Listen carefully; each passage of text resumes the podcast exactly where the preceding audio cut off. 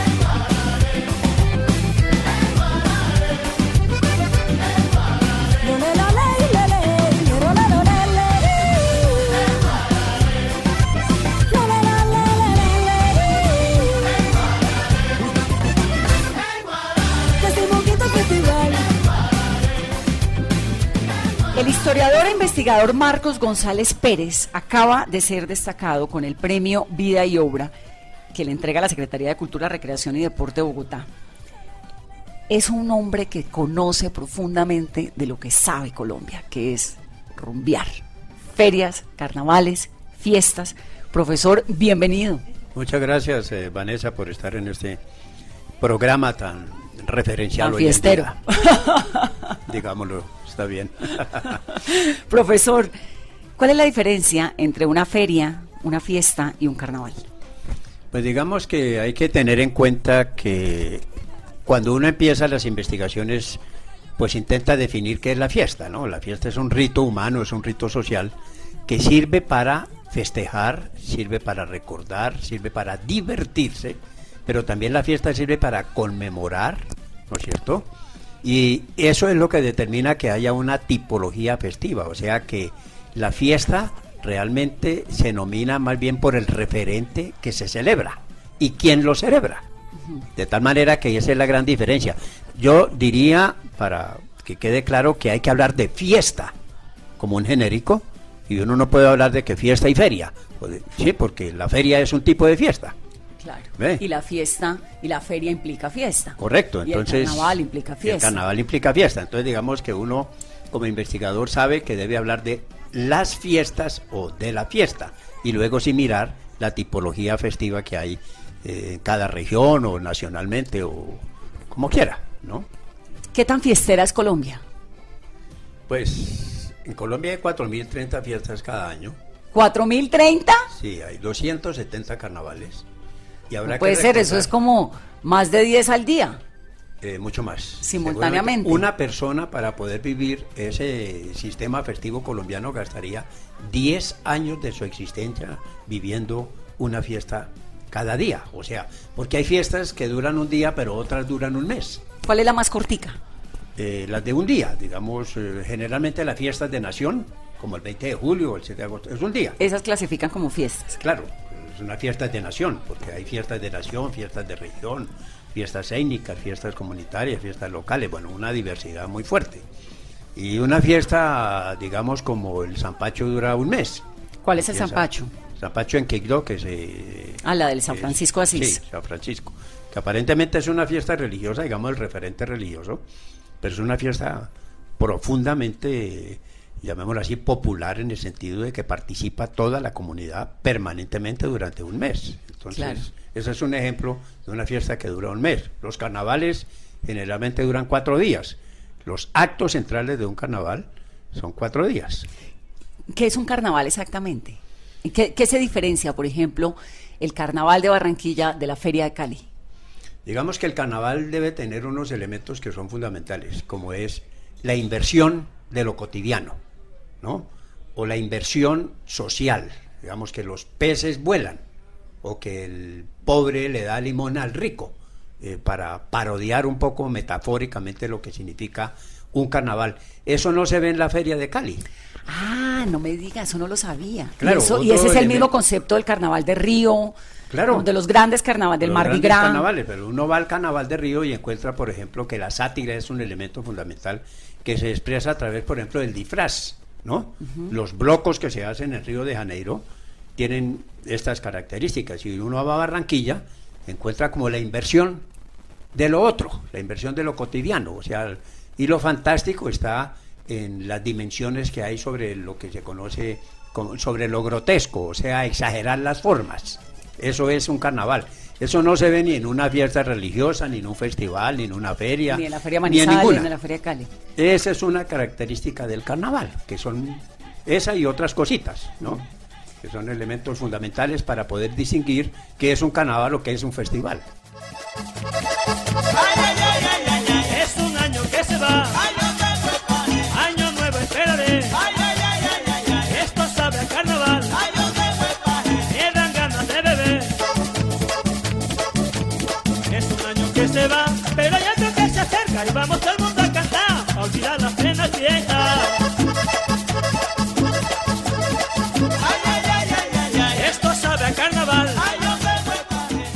¿Y el festival o la feria? Digamos que el festival, eso tiene su historia. Los festivales fundamentalmente tienen que ver con la música y lo que antiguamente se denominaba el folclore. Entonces, hoy en Colombia existen carnavales musicales muy fuertes y carnavales folclóricos. Entonces, si uno va a Neiva, en Neiva el elemento fundamental es el folclore. Es el ¿no? Festival del Bambuco, ¿no? O la música, correcto, lo del bambuco. Pero si uno va a Cali, que es una feria, la feria se inició como por los años 40, las ferias, donde, donde hubo una intervención muy fuerte de los comerciantes para poner en escena lo que les interesaba. Por, por ejemplo, la cabalgata es un elemento esencial de la feria que hoy está pues en una gran polémica. Acaba de morir una joven eh, funcionaria por allá en una cabalgata, en, en una feria. En Cali la se, Y en se Cali, acabó. la cabalgata, creo que la suspendieron, aunque el intento último fue hacerla nocturna. Sí, pero la Entonces, reemplazó algo maravilloso que es el salsódromo. Claro, lo reemplazó el salsódromo y otra cosa interesante que yo la he visto y que lo visité, que es el carnaval de Cali. O sea, volver a poner en escena la historia de la ciudad, pero a través de un carnaval. Entonces, los personajes de Cali. Jovita, Por supuesto. Sí, yo digo que ella es un símbolo, allá discuten que no es eh, esencialmente el símbolo, pero es uno de los personajes de una fiesta, porque la fiesta también tiene personajes, o sea, símbolos. Claro. Ahora, cuénteme un poquito de la historia de, de las fiestas, de los carnavales, de las celebraciones en Colombia. ¿De dónde data esto? No, en Colombia digamos que eh, históricamente hablando, por supuesto que las primeras eh, eh, ceremonias que se realizaron son las ceremonias indígenas. En este momento en Colombia hay más de 64 comunidades indígenas que son naciones. Muchas de ellas tienen sus ceremoniales, pero digamos cuando uno la estudia, en tanto que historiador, pues uno tiene que mirar que son las primeras que existieron en estos territorios.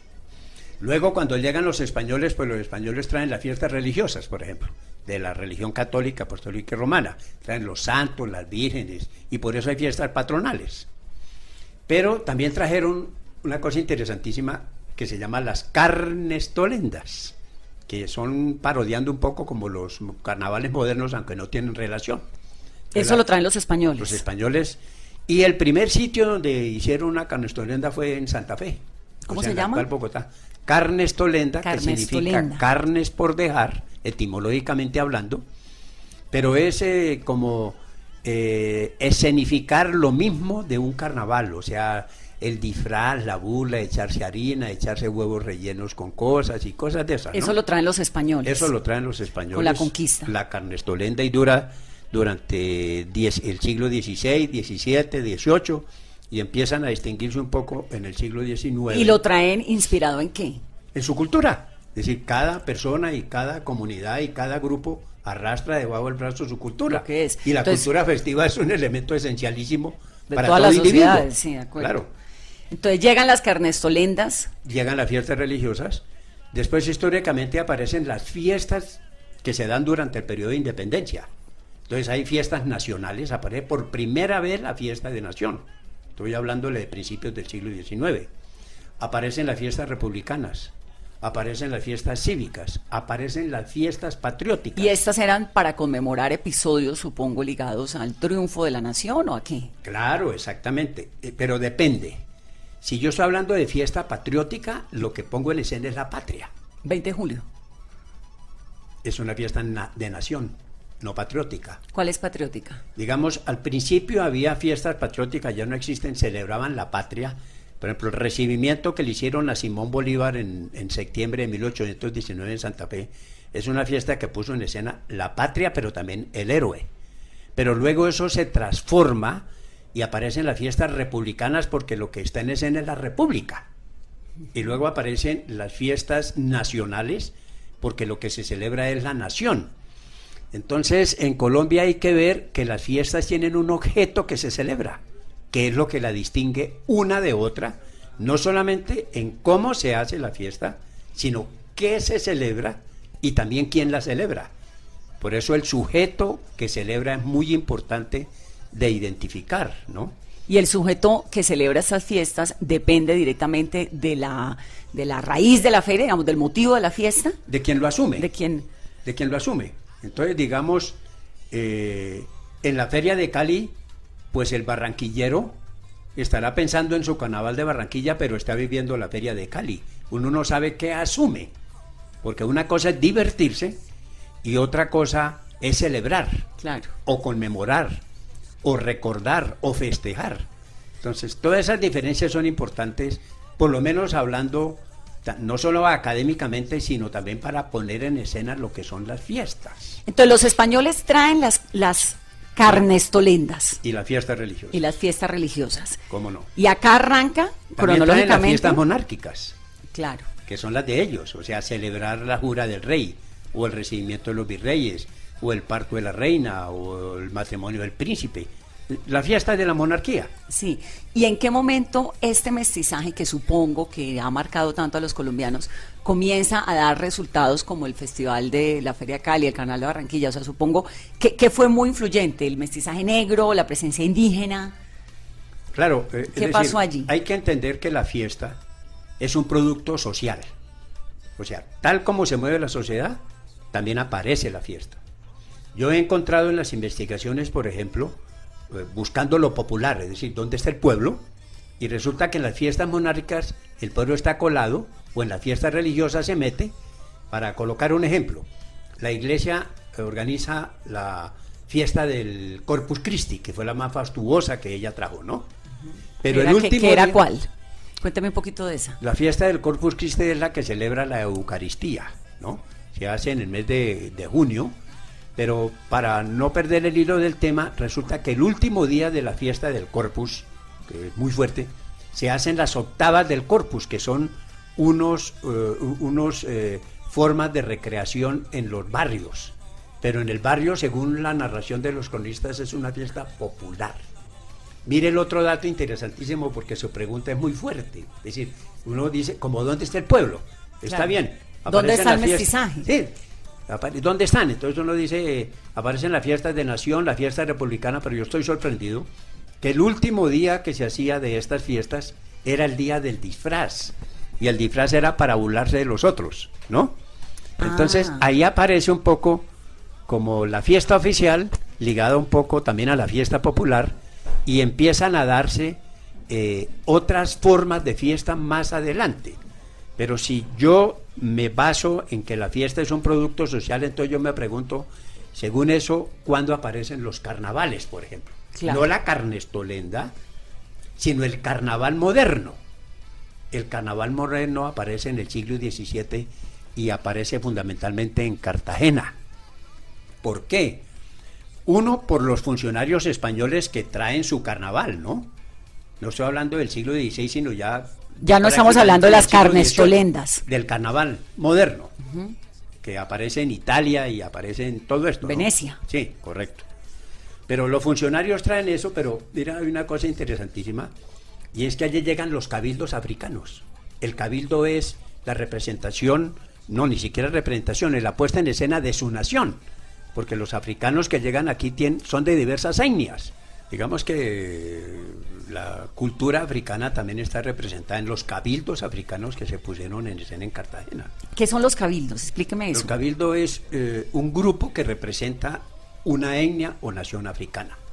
Entonces todavía hoy se hacen. Ahí el- el- en, en- en el día de la independencia de Cartagena sale un desfile escolar de cabildos.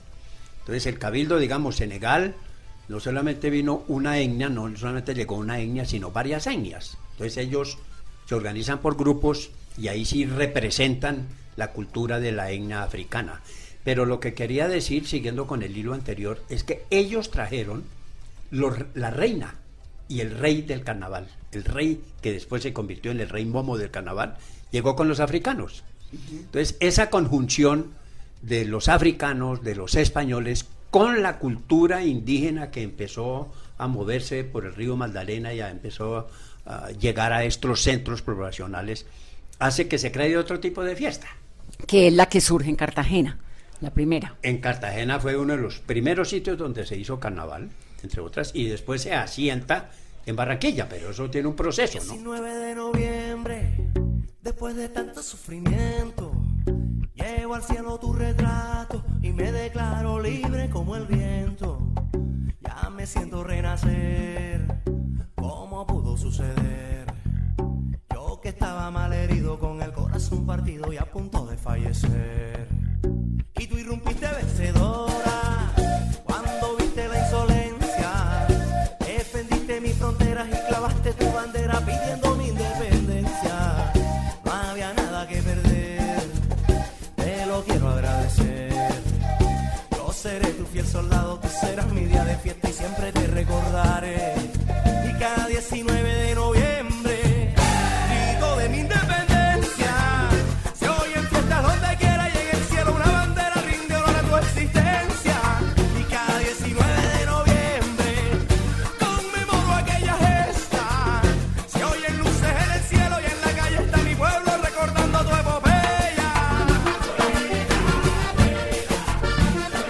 Tan represiva fue eh, la colonia española con la cultura africana?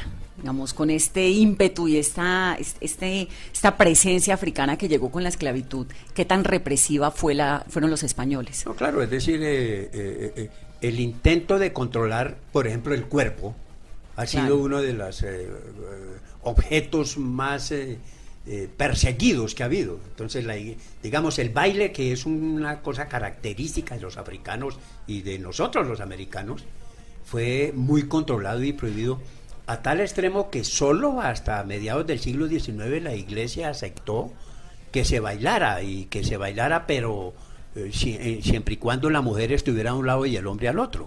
Para dar un ejemplo de cómo persiguiendo el cuerpo y persiguiendo el baile intentaban hacer un control. Lo que se hace por parte de estas entidades es un control social, que no lo ha hecho solo la iglesia, sino otra vez otras entidades gubernamentales más adelante. Y el cuerpo es interesante estudiarlo porque cuerpo es fiesta Claro. y ahí pues todo ese tipo de controles. Después aparecen cantidad de prohibiciones, como que no se puede, por ejemplo, en los carnavales vestirse religioso o vestirse militar, o eso depende también de las circunstancias, ¿no? Como van llegando, pero eso se ha dado y se sigue dando.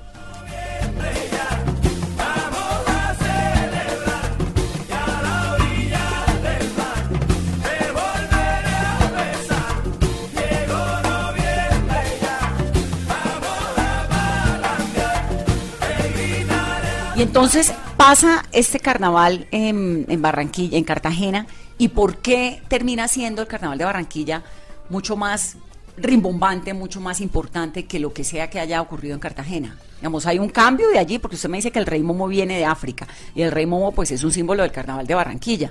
Entonces, ¿en qué momento pasa de Cartagena a Barranquilla? No, digamos, eh, estas culturas festivas son como gusanillos que van moviéndose, moviéndose, y Barranquilla empieza a prosperar económicamente, y hay una decadencia en Cartagena económica, y lo que sucede es que empiezan a, asen- a sentarse los grupos, pero también las formas culturales, y prendió en Barranquilla. Estamos hablando de principios del siglo XIX, y prendió, y ahí se quedó. Entonces se transforma en el gran carnaval de Barranquilla, que hoy es mucho más referente que el carnaval en Cartagena, que realmente se extinguió. Ahí viene la guacherna tremenda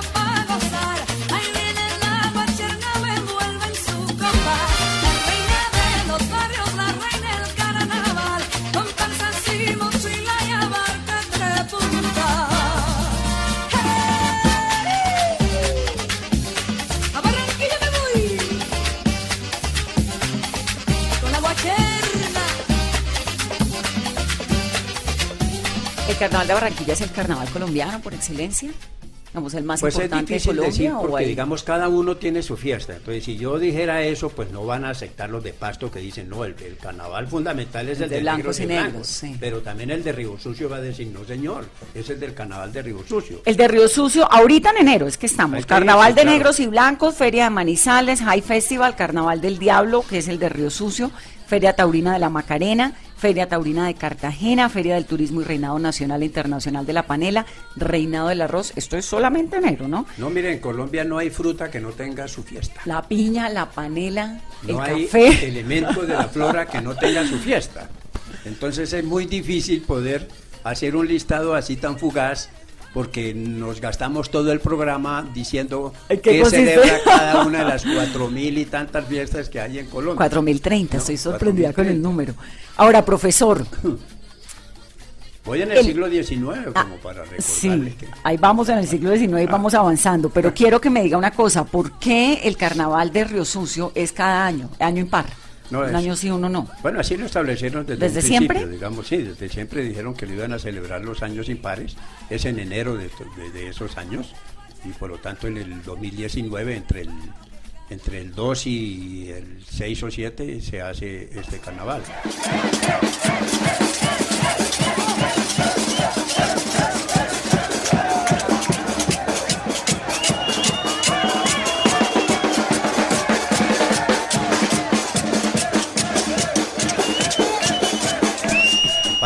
El de negros y blancos en Pasto, que es por la misma época, ¿no?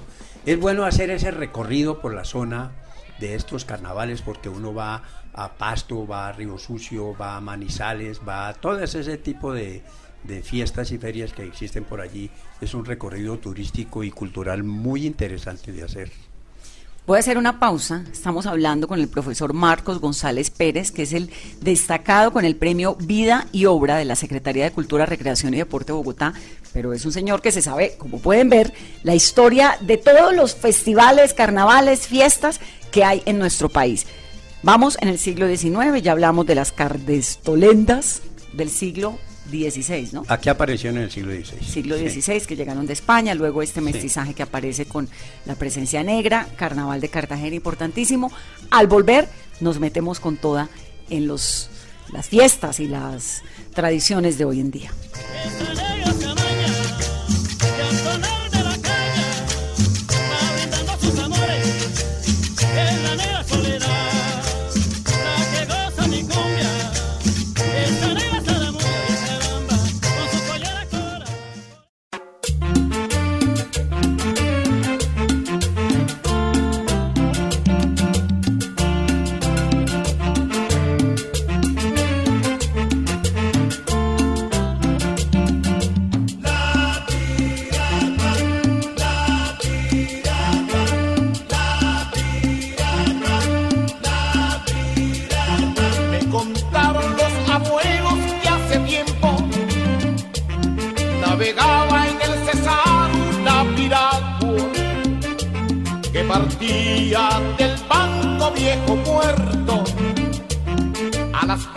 Playas de amor en Quimichagua.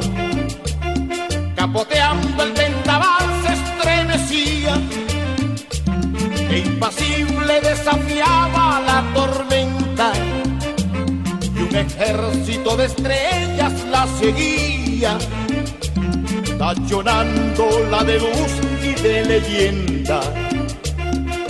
Era la piragua de Guillermo Cubillos.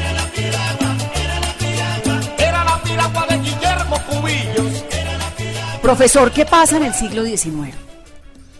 Bueno, después de las fiestas de patrióticas, republicanas, de nación, pues eh, continúan siendo muy fuertes las fiestas religiosas, principalmente del Corpus Christi.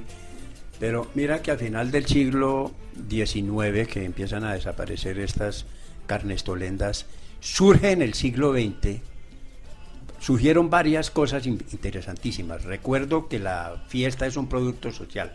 Digamos, aparece la fiesta de los trabajadores en 1914, que es celebrada universalmente. Claro, esto es revolución rusa. Claro, bueno, ¿No? eh, digamos que no necesariamente está ligado a la Revolución Rusa, sino que pero sí está ligado es con la aparición de esos movimientos de los trabajadores de los partidos socialistas que después se convierten en partidos comunistas. ¿Y pero llegó sí. así de rápido? Acá llega muy ¿El pronto. impacto? Acá llega muy pronto. Acá llega fuertemente, entre otras, por una líder eh, eh, femenina que hay que mencionarla, María Cano, Claro. que es un símbolo de esta nación. Y ella no solamente eh, trae estas ideas, sino con su grupo, que es un grupo muy fuerte del Partido Socialista Revolucionario de la época, pues logra asentar estas fiestas. Pero luego aparece organizado por la Universidad Na- Pero espere, no Nacional. se me salte, que esa parte me parece muy interesante. ¿De qué forma estos movimientos de los trabajadores terminan impactando las fiestas en Colombia de 1900? Esa pregunta es esencialísima hoy. ¿Por qué razón? Porque estamos a puertas de las conmemoraciones del 7 de agosto, que se supone es la batalla de Boyacá. Pero observemos, volviendo al tema histórico, que aparecen los, los, los, los partidos, eh, llamémoslo así, los partidos revolucionarios, ¿no? los partidos socialistas o los partidos que tienen que ver con los trabajadores, pero también está el Estado y el gobierno, el Estado nacional. Y hay un caso importantísimo para referirme a la pregunta, y es que en 1925, observe, hay una disputa muy fuerte, porque por un lado, eh, los socialistas lanzan la consigna de que lo que hay que celebrar es el trapo rojo, o sea, la bandera roja del socialismo. Crean matrimonios socialistas, crean juramento a la bandera roja, crean los bautismos socialistas. Entonces el gobierno se dio cuenta del auge que estaba tomando en todo el país este tipo de ideología, llamémoslo así, y cambia el referente del 7 de agosto y ya no se va a conmemorar la batalla de Boyacá, sino que lo establecen como el Día de la Bandera, el Día de la Bandera de la Nación, o sea, la bandera tricolor. Entonces, para esa opacar la roja. para digamos es una como diría Grusinski es una una lucha de símbolos una guerra de imágenes por un lado el trapo rojo bandera roja y por el otro lado el tricolor y de ahí surgen recuerden por ejemplo los juramentos a la bandera eh, a la bandera nacional ¿no? todos esos juramentos y las canciones y todo pero también los socialistas lanzan eso de tal manera que ese es el mejor ejemplo de cómo la fiesta hace parte de los cambios sociales Y pero también la fiesta es muy compleja O sea, Y la y fiesta los no cambios políticos. no solamente sirve para divertirse, sino también que es un escenario de lo complejo social. Claro. Eso es lo interesante de estudiar la fiesta. Y para mandar mensajes. Imagínense lo que sirve. Entonces después no solamente tienen el primero de mayo, sino que tienen todo ese tipo de aniversarios y conmemoraciones que tiene que ver cada uno con su ideología. Y así continúa.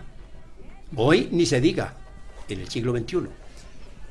Colombia, en relación con otros países latinoamericanos, ¿qué tan fiestera es eso? Pues Colombia muy fiestera, pero, pero los otros países también. Digamos, ¿esto Sí, es una cuestión latinoamericana o es una Sí, cuestión claro, mundial o es que, Uno, uno va a México bueno, México, y México. una cultura o usted va a fuertísima. Perú o a donde vaya. Es decir, no hay nación donde no haya múltiples fiestas. El problema seguramente está que no en todo se ha estudiado la esencia de lo que significa la relación fiesta-nación para entender cómo es importante comprender que el ser social de cada nación no solamente está inmerso en los problemas sociales, sino que también tiene unas formas de sosiego, de esparcimiento, y lo festivo es absolutamente fundamental. Claro, el Pero- tango en Argentina. No, a donde uno vaya, a donde uno vaya, no, eh, yo lo que creo es que no hay individuos sin fiesta y mucho menos Nación sin pueblos fiesta. sin fiesta. Ahora, profesor, Colombia pues es muy diversa, uno ve esta lista, ¿no? Entonces uno pasa del Carnaval de Barranquilla, Feria de Cali que es salsera, Manizales que tiene este componente tanguero tan fuerte, pero también del, de los arrieros. ¿Por qué es tan diversa? Digamos, porque el bambuco no tiene nada que ver con la salsa, no tiene nada que ver con el carnaval de blancos y negros, no tiene nada que ver con el carnaval de Barranquilla, o sí, o hay una misma esencia que se No, eso es lo por todo el interesante de la diversidad, pues uno parte de que Colombia es Diversa. eh, diversa en todos los sentidos, no solamente culturalmente, sino también pues festivamente, que es lo que se pone en escena. Entonces hay fiestas que tienen que ver con el Pacífico. La marimba, el currulao, los carnavales del Pacífico son absolutamente diferentes a los otros. Si uno va al Caribe encuentra que toda la región celebra no solamente los carnavales, sino otro tipo de fiestas con, con, con diferente tipo de manifestación. Si usted va a la Orinoquía y la Amazonía, imagínese. Es otra cosa, lo es otro rico país. que es el joropódromo, el joropo, la bandola, eh, el capacho, todo este tipo de cosas. Y si son- baja la Amazonía es indígena, Claro, y si va a, los- a la Amazonía, los ceremoniales indígenas que son muy fuertes, étnicos. es decir, todo lo que, la región andina, imagínese todo lo que tiene. Pero todo es muy distinto. Es que el del Claro. joropo no tiene nada que ver con el de la salsa. Esa es la ventaja de Y- poder ¿y eso es estudiar y, vivir qué? la fiesta. Eso es porque No, porque lo que se pone en escena es la cultura. Entonces no pueden unificar de que Colombia puede tener una sola fiesta, sino culturalmente son fiestas. Entonces uno dice que son fiestas de región o son fiestas, no, son fiestas culturales que se significan en la región. Entonces el salsódromo tomó fuerza en Cali fundamentalmente. Y el salsódromo, si uno bien baila salsa estando en Leticia, de todas maneras, vivir un salsódromo es vivir la cultura de, del valle, la cultura del Pacífico, la cultura caleña. Y yo agrego otra cosa. Es que no se puede vivir el salsódromo, por ejemplo, o no se puede vivir un petronio, un petronio Álvarez. Que ha cogido una fuerza también tremenda. la puesta, la puesta en escena de la cultura del Pacífico. Pero hay que probar el biche. El biche es una bebida Claro, del ancestral. Pacífico que es fundamental. el biche y el arrechón. Correcto, pero si yo me tomo un biche y estoy en el Petronio, pues estoy viviendo la cultura del Pacífico en un sitio como es Cali, en el Valle del Cauca.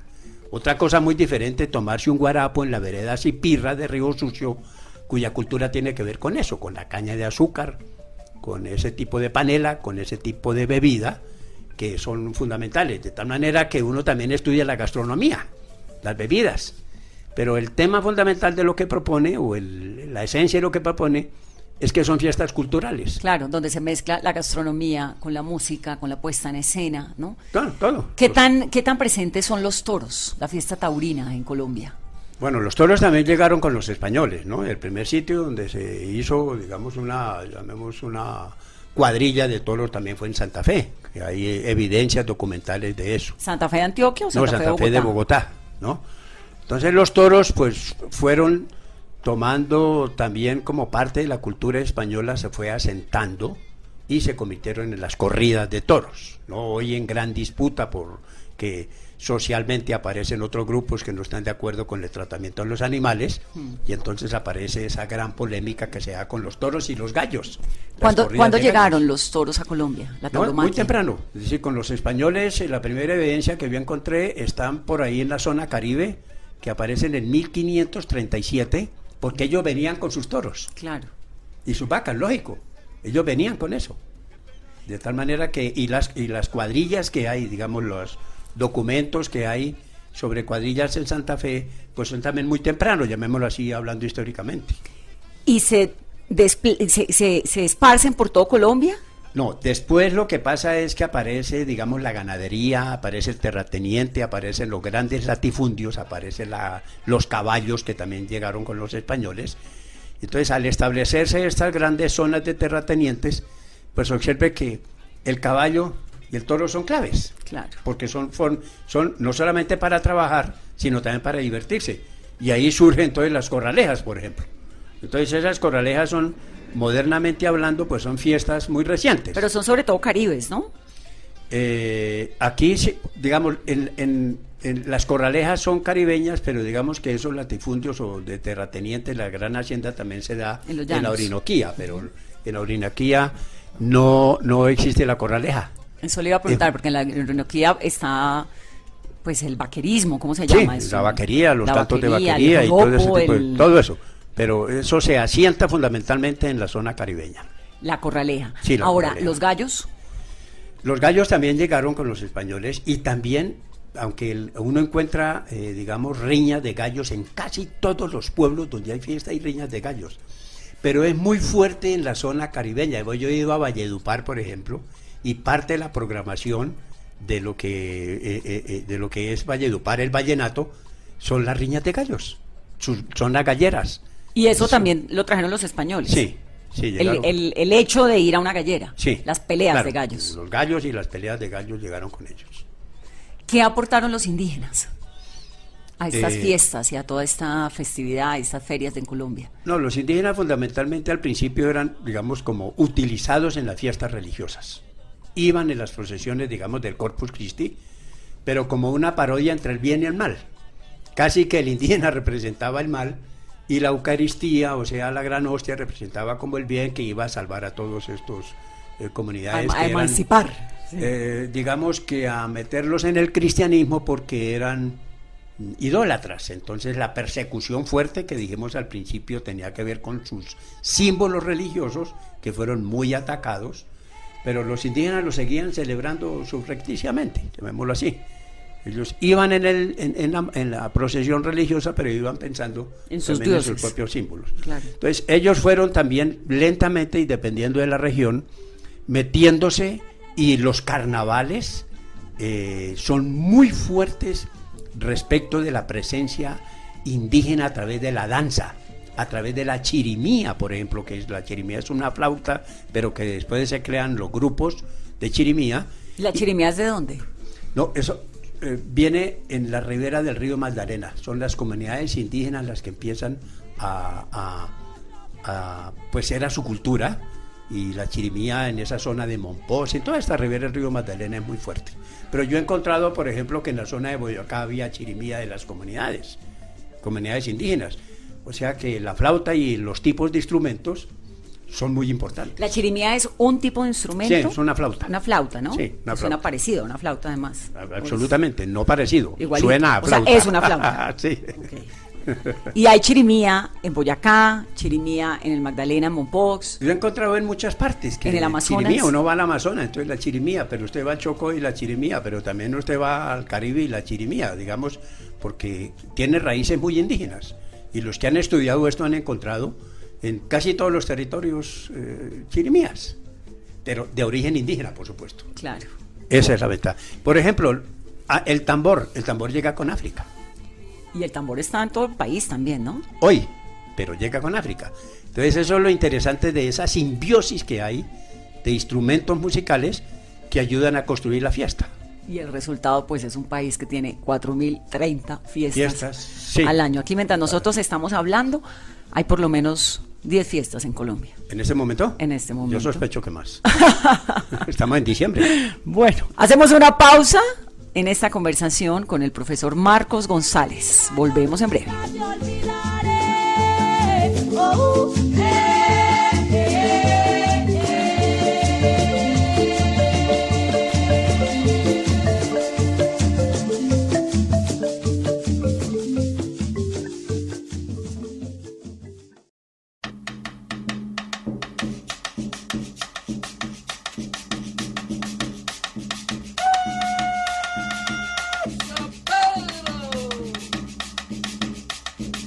Me siento a cantar en esta piedra caliente.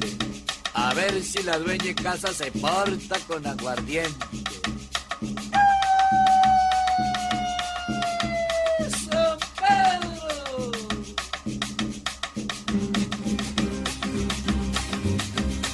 En mi tierra toda en gloria cuando se cante el tropo, cuando se cante el tropo. Si es que se va a bailar el mundo parece poco. Y vamos cantando, vamos bailando, y vamos tocando caramba, que me vuelvo loco. En mi tierra toda en gloria cuando se cante el tropo, cuando se cante el tropo. Si que se va a bailar el mundo parece poco.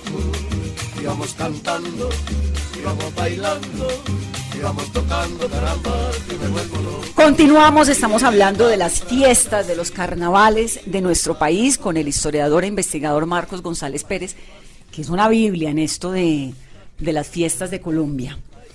¿Qué está pasando, profesor, hoy en día? Digamos, ya entendimos un poco lo que ocurrió con la historia, lo que trajeron los españoles, cómo esas mezclas con los indígenas, con el, eh, los africanos, ¿no? Los esclavos que llegan, cómo le meten todo este sabor y una combinación riquísima en gastronomía, en cultura, hasta en política con los rusos, lo que nos explicó usted de 1914 y luego 1925, y ahorita, en el siglo XXI. Digamos que es como fantástico lo que está sucediendo socialmente, comunitariamente respecto de lo festivo en Colombia.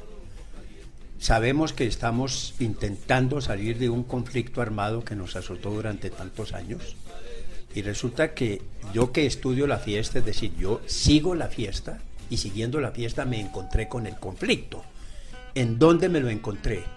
Me lo encontré primero cuando empiezan a visibilizarse con base en los acuerdos que se han firmado, cuando empiezan a visibilizarse los grupos que han estado inmersos en este tipo de conflicto, como por ejemplo lo que hoy llamamos las víctimas de la violencia, lo que me asombró es encontrar que todos estos grupos han utilizado la fiesta para buscar visibilización.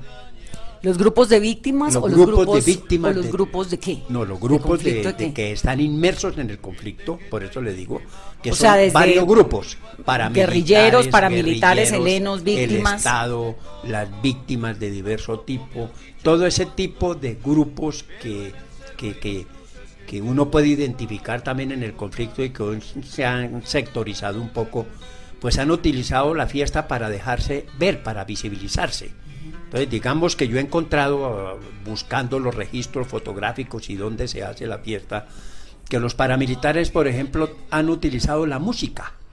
Ellos han sacado, digamos, un paramilitar acusado de muchas masacres, han utilizado la música para pedir perdón públicamente y, y se han visibilizado y socializado a través de eso. ¿Como cuál? Póngame un ejemplo. Eh, alias Terror, Oliver, el hijo de uno de los, eh, o hijo no, sino uno de los responsables de las masacres en el Magdalena Medio, hizo un acuerdo con la fiscalía después para montar una productora de música y vive cantando, pidiendo perdón y cantando sobre lo que significa el paramilitarismo y su relación con las víctimas. Eso es uno de los ejemplos que yo he encontrado. De corazón, perdón les pido y les prometo que voy a ser otra persona diferente. De mis errores hoy me siento arrepentido por tanto daño que le hice a mucha gente. Voy a decirle algo que me encontré recientemente. En el mes de septiembre, por ejemplo, yo me encuentro que se va a realizar el primer Festival de los Humildes en el barrio Policarpa Salabarrieta. Me voy con mis cámaras y me encuentro que es el homenaje que le hace el partido FAR a uno de sus líderes, el Mono Jojoy. Y lo llaman el primer Festival de los Humildes. Claro, que ese fue en el que tuvieron música y cantantes. Música, es una fiesta. Sí, sí, sí. Entonces, la programación, pues uno la estudia, pero hay un partido de fútbol entre, la- entre pol- eh, eh, policías y exguerrilleros, hay un sancocho comunitario, hay cantos y músicas, eh, todo eso lo tengo registrado, pero lo que quiero decirle es que cómo estos grupos utilizan un fenómeno, la fiesta, para visibilizarse, ¿no? Y para, y para conciliar también. Bueno, buscan espacios de aceptación social, que es lo que quieren, ¿no? Es decir, también estos grupos que, pues la complejidad de- social también se ve eh, puesta en la complejidad festiva porque no es fácil aceptar socialmente cosas, ¿no? Entonces yo digo, pasarán generaciones, pero como investigador digo, mire lo que se está poniendo en escena. Si yo tomo el caso de María Elvira Celi, que fue asesinada en el Parque Nacional Rosa hace unos años, Rosa- perdón, Rosa Elvira Celi, eso se convirtió en un día de conmemoración profundamente festivo. Utilizan eh, la rosa como símbolo de Rosa Elvira. La canción Rosa, que es de Magín, del Caribe, eh, el compositor, se transforma y la convierten en su himno, Rosa. Y cada año se le rinde hermosa. a ella. Y cada año entonces se estableció como el Día de la No Violencia contra la Mujer. Claro.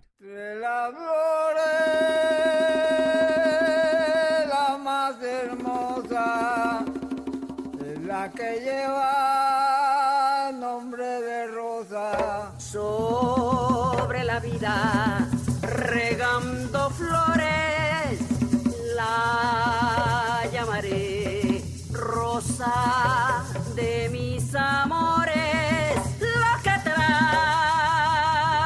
traigo es mi pregón. Entonces, observe cómo los grupos sociales van apareciendo, aparecen el Estado organiza el Día del Héroe. Hay un desfile muy fuerte por toda la calle 26 hasta la zona de la Plaza de los Héroes. Entonces uno ve que todos los grupos sociales empiezan a utilizar la fiesta para, digamos, dejarse ver.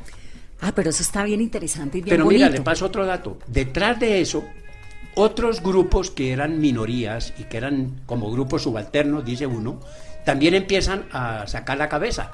Entonces aparece, por ejemplo, el carnaval de la marihuana, el carnaval canábico, que Sí. es muy fuerte. Que está en Medellín, está en Bogotá, está en, En Cali, todo el mundo. todo el país. En todo Bueno, el mundo. todo en. Bogotá salen 10.000 personas. Yo lo tengo firmado durante 5 o 6 años. Aparece. Y es nuevo, ¿no? Sí, es reciente, porque eso es eh, del siglo XXI. Entonces- Aparece otra cosa, los afros, o sea, la fiesta étnica. Los afros logran que no solamente se hable de su día en mayo, sino después de su semana, y hoy hablan de la década en defensa de los afros. Entonces, a ver si le entiendo. Los pueblos y las sociedades se van moldeando y van organizando fiestas, festivales en torno a lo que históricamente les está ocurriendo. Dije al principio que la fiesta tiene un objeto que se celebra. Entonces hay una transformación académica hablando, académicamente hablando, hay una transformación muy fuerte, porque ya no es la sociedad la que organiza la fiesta, sino son las comunidades y los grupos. Entonces hoy hay que decir, yo no veo todo lo festivo, es porque es de grupos, de pronto pequeños que celebran su fiesta, pero está pasando eso. Claro, y seguramente algunos van a crecer y se van a volver nacionales y otros no. Claro, pasa con porque toda la además han, historia. han aparecido los días universales de la fiesta. Uno aparece, por ejemplo, la celebración de las mascotas. Es decir, uno tiene que entender que cuando estudia eh, una sociedad, tiene que entender los referentes que se ponen en escena. Entonces, la defensa del mono tití, o ¿cómo se llama? Del mico La tití. salvaguardia Claro. del, del, del, del mono tití, es un festival que se hace en el Caribe y sacan las comparsas con el mono tití. Pero usted va a Bogotá y encuentra que hay un día en defensa de, de- de la mascota. Claro. O hay un día. Y lo que aparece muy fuerte hoy entonces son todos esos grupos y comunidades, de tal manera que también cambia como la clasificación de la fiesta. Hoy hay que hablar de las fiestas étnicas. Aparecen los raizales, aparecen los grupos como los LGBTI que toman escena en el siglo XXI. Claro que esos son nuevos, Sí, evidentemente. todos Pues, este tipo nuevos de grupos en- en aparecen. su de tal manera que hoy debemos pensar que hay múltiples manifestaciones festivas, que hay que ver los grupos que están celebrando y que Colombia se está moviendo socialmente y se puede estudiar a través de las fiestas. Qué bonito, profesor. Tiene muchos libros, ceremoniales y festivos. Carnavales y Nación, que es estudio sobre Brasil, Colombia, Costa Rica, Cuba y Venezuela. Ceremoniales, Fiestas y Nación, Bogotá, un escenario en el 2013. Tejidos de Nación, Los Carnavales en el 2013. Fiesta y Nación en América Latina en el 2011. El mapa festivo de Bogotá y Carnes, Tolendas y Carnavales en Santa Fe de Bogotá del 2005. Profesor, usted es una eminencia y me fascina tenerlo. Es Marcos González. En este programa me tocó volverlo a invitar, pero nos quedó la mitad de las fiestas de Colombia por hablar. ¿Cuál es la que más le gusta? La de mi cumpleaños.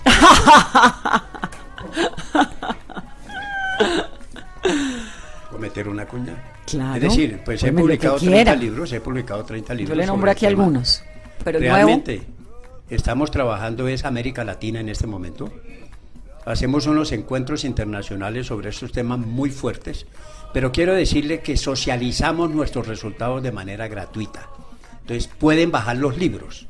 Si se, si se meten a www.interculturacolombia.com, ahí descargan gratuitamente libros y videos y documentales que hemos hecho sobre la fiesta en Colombia y en América Latina. Profesor, rápidamente antes de irme, usted estudió primero arquitectura, se licenció en Historia y Filosofía de la Universidad de la Gran Colombia. Bueno, arquitectura fue como un comienzo y ya un par de semestres. Eh, luego hizo un magíster en Educación en la Universidad Pedagógica. Luego estudió en la Sorbona. Luego estudió cine antropológico. ¿De dónde le sale esta pasión por las ferias y las fiestas? En realidad me encontré En con Francia estudió. Sí, me encontré con un libro. En el año 85 me encontré con un libro de un investigador francés llamado Michel Bobel, que escribió un libro traducido, se llama La metamorfosis de la fiesta en Provence, una región de Francia. Y a partir de la lectura del libro, encontré que el tema era apasionante. Y ahí Y ese fue como ¿Y usted baila? muchísimo. ¿Qué salsa, baila? entre otras. ¿Y qué toma? De todo lo que me ofrezcan. Ay, profesor. Pues gracias por venir a este programa. Le deseo un 2019 fiestero y lo espero. Gracias a ustedes y nos veremos pronto. Sí, señor. Aquí siempre estamos de fiesta, a pesar de que no haya razones para estar de fiesta, a veces. Es nuestra conversación de Mesa Blue con el profesor Marcos González Pérez. Que tengan una muy feliz noche. Soy Vanessa de la Torre.